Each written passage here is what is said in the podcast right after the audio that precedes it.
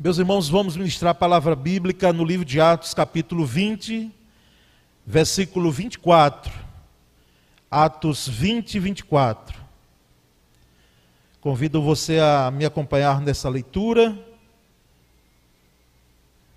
desse texto de lauda de Lucas, o evangelista, mais que era médico, mas da experiência narrada de Paulo aqui.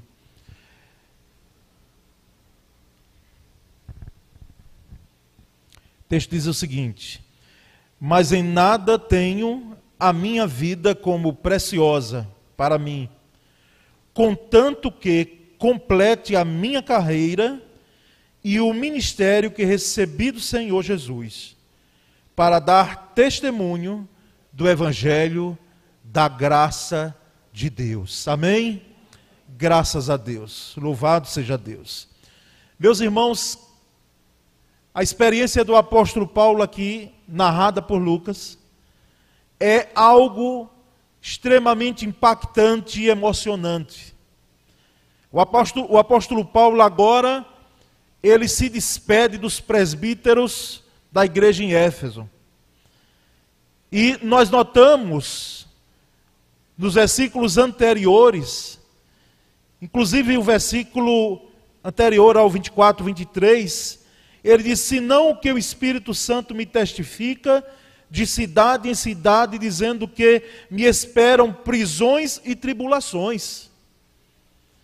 O apóstolo Paulo ele tinha plena consciência de que a vida ministerial dele não era uma, um mar de rosas tinha tribulações, tinha dificuldades, e ele, inclusive, passou por elas de forma dependente de Deus, sendo orientado pelo Senhor, guiado muitas vezes, sim, pelo Espírito Santo, no sentido dele querer ir para um local, e o Espírito Santo claramente diz a ele para não ir para aquele local e ir para outro local, onde havia um outro propósito e uma necessidade. Então, é esse apóstolo aqui, o maior, sem dúvida alguma, no sentido de quantidade, porque não, não podemos avaliar a vida espiritual de ninguém, mas o maior sistematizador das doutrinas do Novo Testamento. Esse apóstolo, depois de poder expressar-se dessa forma, ele diz que nada tem a vida dele como preciosa para ele. Então, o título dessa mensagem é, na realidade, uma vida que testemunha. Uma vida que testemunha. E um aspecto primeiro dentro desse versículo aqui é que o apóstolo Paulo não é que ele estava menosprezando a vida dele, não. Porque a vida é um bem, é uma dádiva de Deus. Por mais que a ciência dê a sua explicação, e nós temos que compreender, porque é uma explicação científica, mas ainda, irmãos, há algo de muito sobrenatural, maravilhoso, quando uma vida começa a ser gerada. É interessante, como eu costumo dizer às vezes aqui nos cultos de formatura que nós tivemos antes da pandemia, que nós temos a capacidade de fazer escolhas de algumas questões da nossa vida. Se você decidir ficar solteiro, isso é uma opção sua.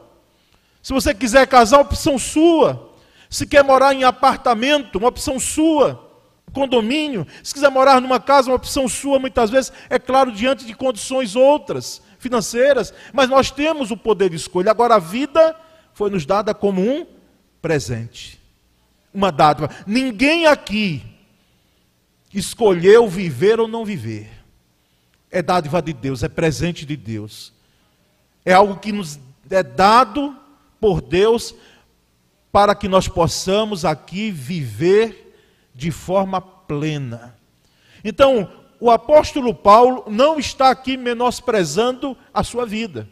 Quando ele diz em nada tenho a minha vida preciosa para mim, ele está dizendo: olha, na realidade, diante dessas situações que eu tenho passado em ministério, eu não tenho procurado o meu próprio bem-estar. E só vai valer a pena, esse é o grande segredo, note bem os irmãos, só vai valer a pena continuar vivendo aqui se for para. Aí ele começa a destacar no próprio versículo 24. Pelo menos três ou quatro aspectos nós podemos tirar aqui de uma vida que testemunha. Primeiro aspecto, ele diz: Olha, em nada tenho a minha vida como preciosa para mim, contanto que complete a minha carreira. Uma vida que testemunha, irmãos, é uma vida que procura completar a carreira, procura completar a maratona.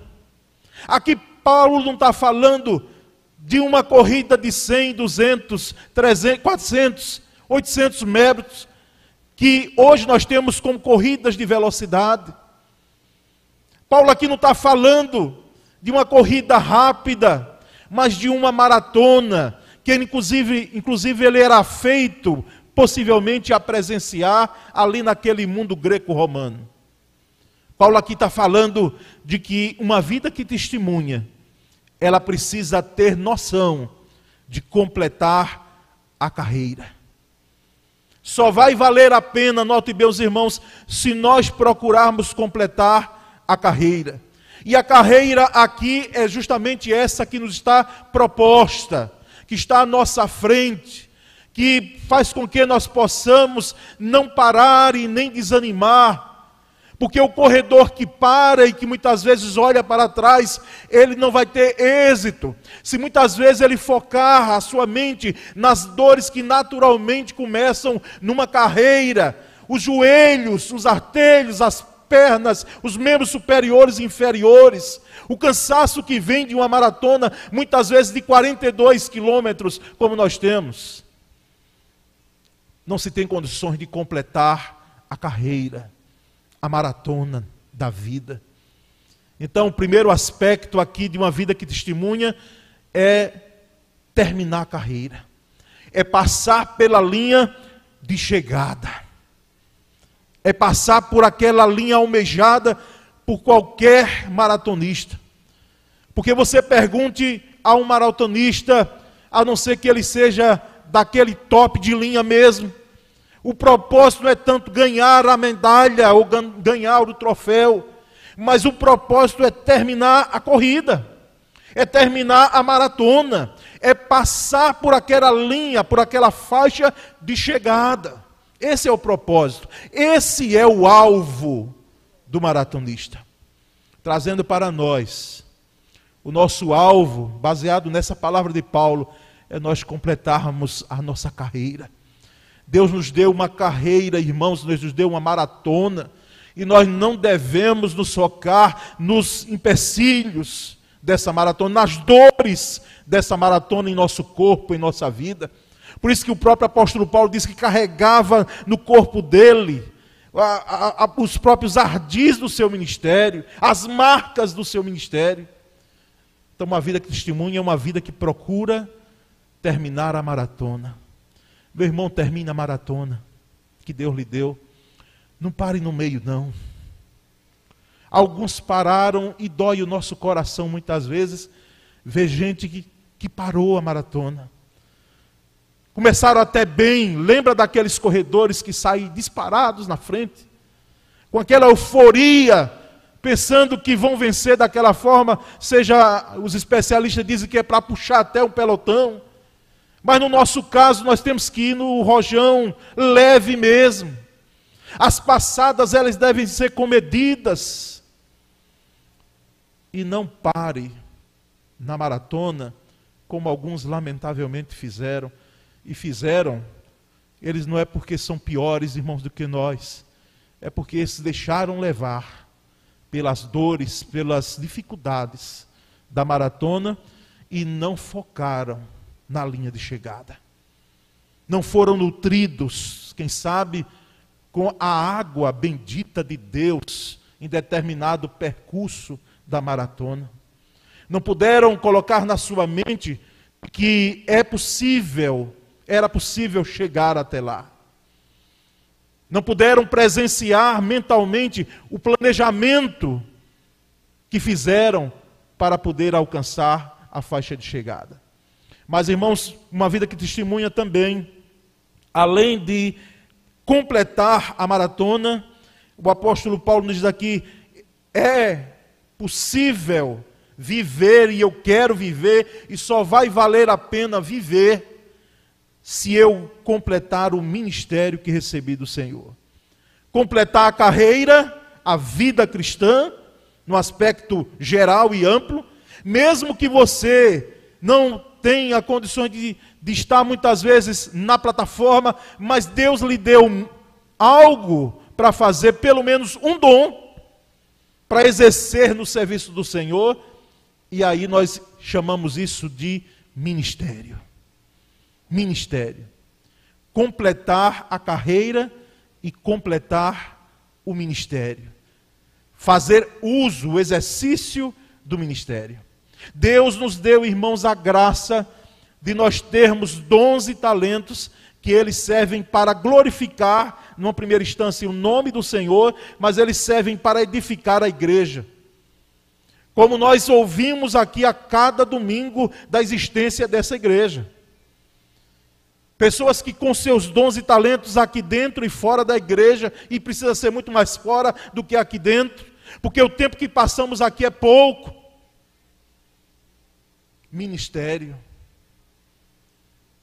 Nós ministramos muitas vezes, irmãos, até de maneira despercebida, com as nossas ações, com o nosso falar, estamos ministrando Gente que muitas vezes, não tenha dúvida, elas leem a nossa vida, elas olham para nós, elas nos acompanham os passos, e nós estamos ministrando. E vai chegar um dia, e eu espero em Deus que isso aconteça com você, de que você não fique de maneira despercebida, não.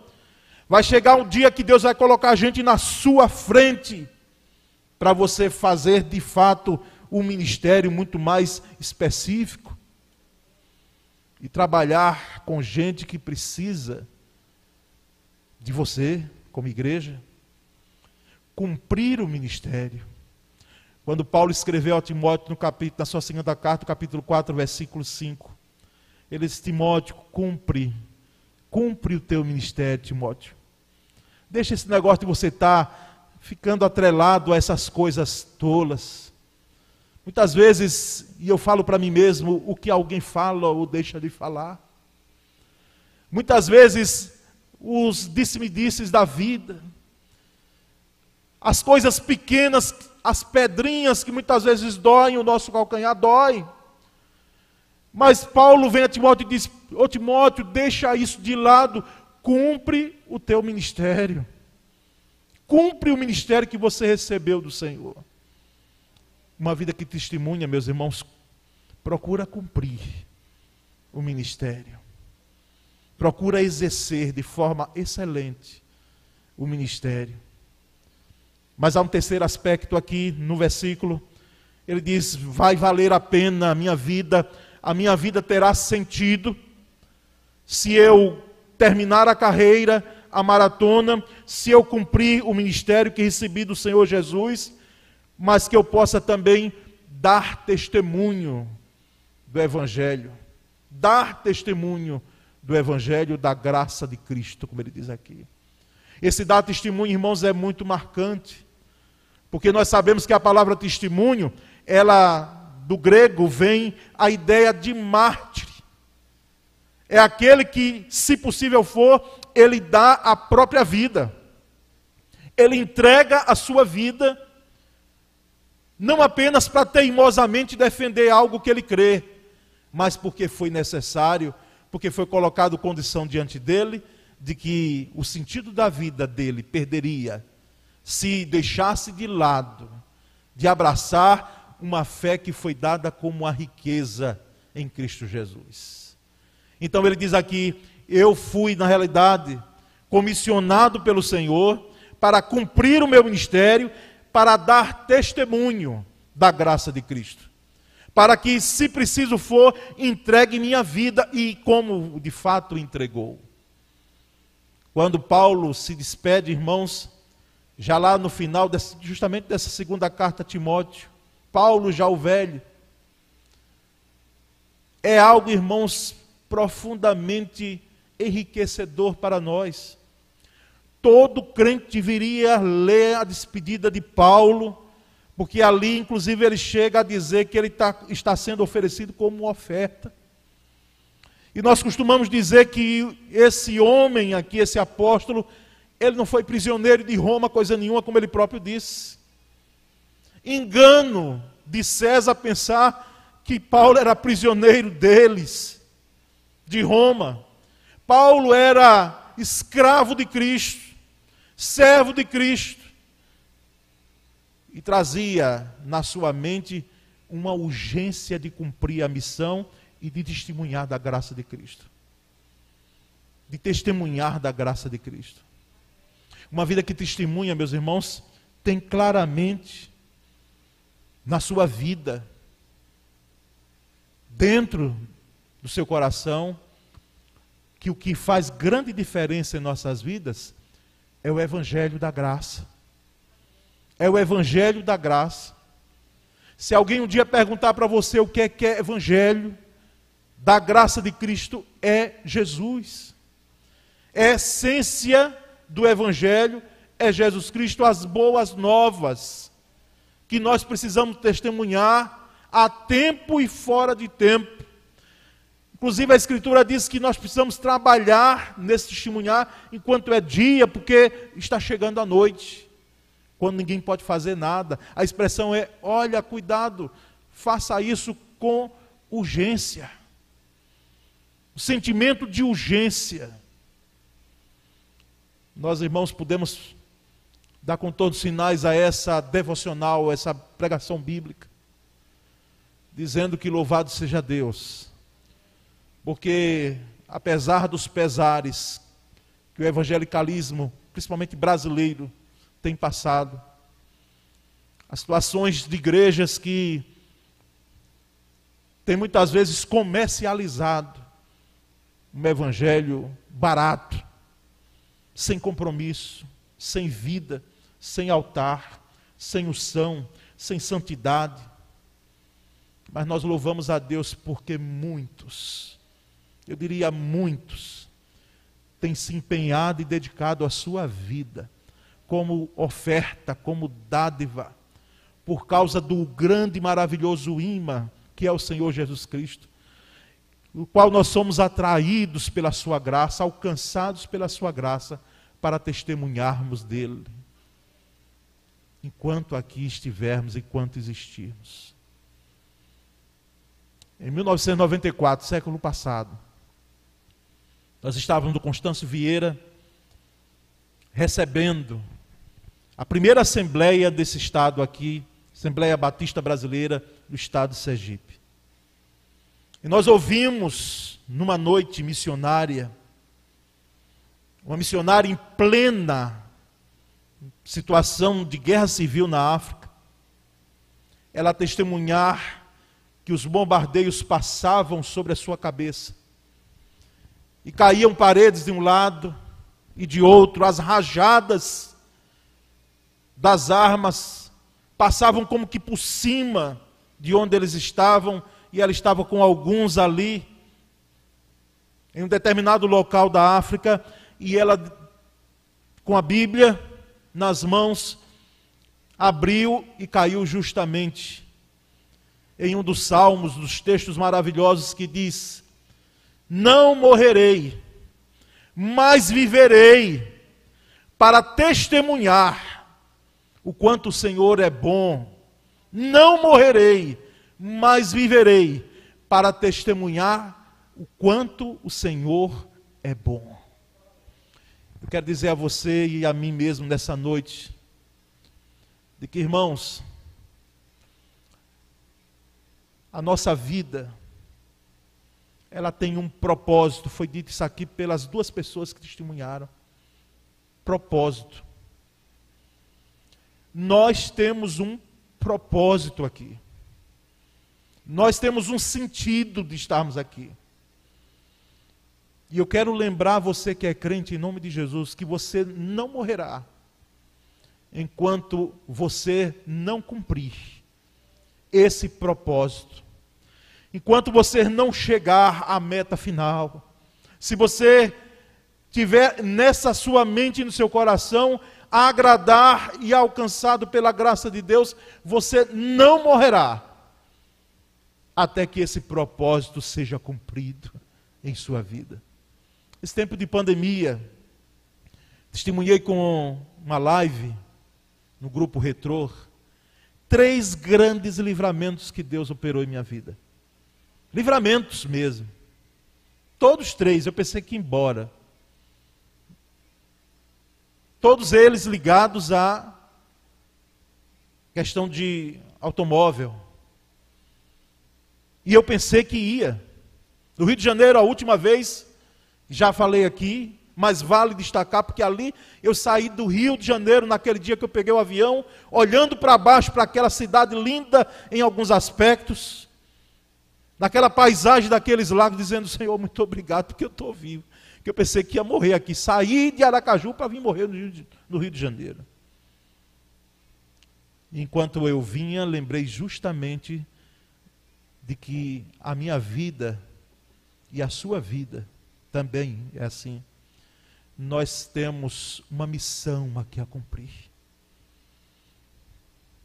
Muitas vezes nós devemos nos espelhar nos militares, os bons militares. Missão dada, missão cumprida. Missão dada, missão cumprida. Que Deus, em Sua graça, e, e Ele é bom e maravilhoso, possa nos impulsionar cada dia, irmãos, para testemunharmos. Mas mais do que isso, para vivermos uma vida de testemunho da graça de Cristo, impactando vidas. Eu lembro a você que talvez só passe uma vez uma pessoa por você. Aquela justamente que você silenciou e que não falou nada e teve a oportunidade. Porque nós, às vezes, e tem crente que é assim mesmo, louvado seja Deus. É tido como grudento, né? Conhece um crente grudento que ele sempre, quando para, está falando de Cristo, está falando de Cristo, de Cristo, de Cristo. Nós, sabiamente, é claro que temos que ter esse cuidado, mas às vezes dá um arrepio em nosso coração do alto da cabeça até os pés, pensar que às vezes só passa uma vez uma vida pelas nossas vidas. E nós perdemos uma oportunidade. Louvado seja Deus, porque Deus nos mantém vivos até hoje. Não apenas a Poliana e a Vandi e outros. Nos mantém vivos para continuarmos testemunhando da graça do Evangelho da graça de Cristo. Amém? Graças a Deus. Glória a Deus. Vamos orar nesse momento? Pai amado, nós te agradecemos nessa noite, Senhor. Mais uma vez, levantamos nossa voz para agradecer, mas também agora para suplicar, para pedir para que a nossa vida seja luz, seja sal seja farol, seja um luzeiro, seja de tal forma, Pai, que nós possamos refletir Jesus para as pessoas. Isso de forma extremamente natural, como são as coisas espirituais. Nada feito de forma mecânica, porque não funciona mas feito através da ação do Espírito Santo, ela tem um impacto maravilhoso de vida eterna. Nós, ó Deus, suplicamos poder para testemunhar, mas recebereis poder e sereis minhas testemunhas, tanto em Jerusalém como em toda a Judéia, Samaria e até os confins da terra. Ó oh Deus, dá-nos desse poder mais, para que possamos testemunhar com afinco, com vigor, como se fôssemos viver aqui de fato o último dia de nossas vidas. Nós oramos e agradecemos em nome de Jesus. Amém, Senhor. Glória a Deus.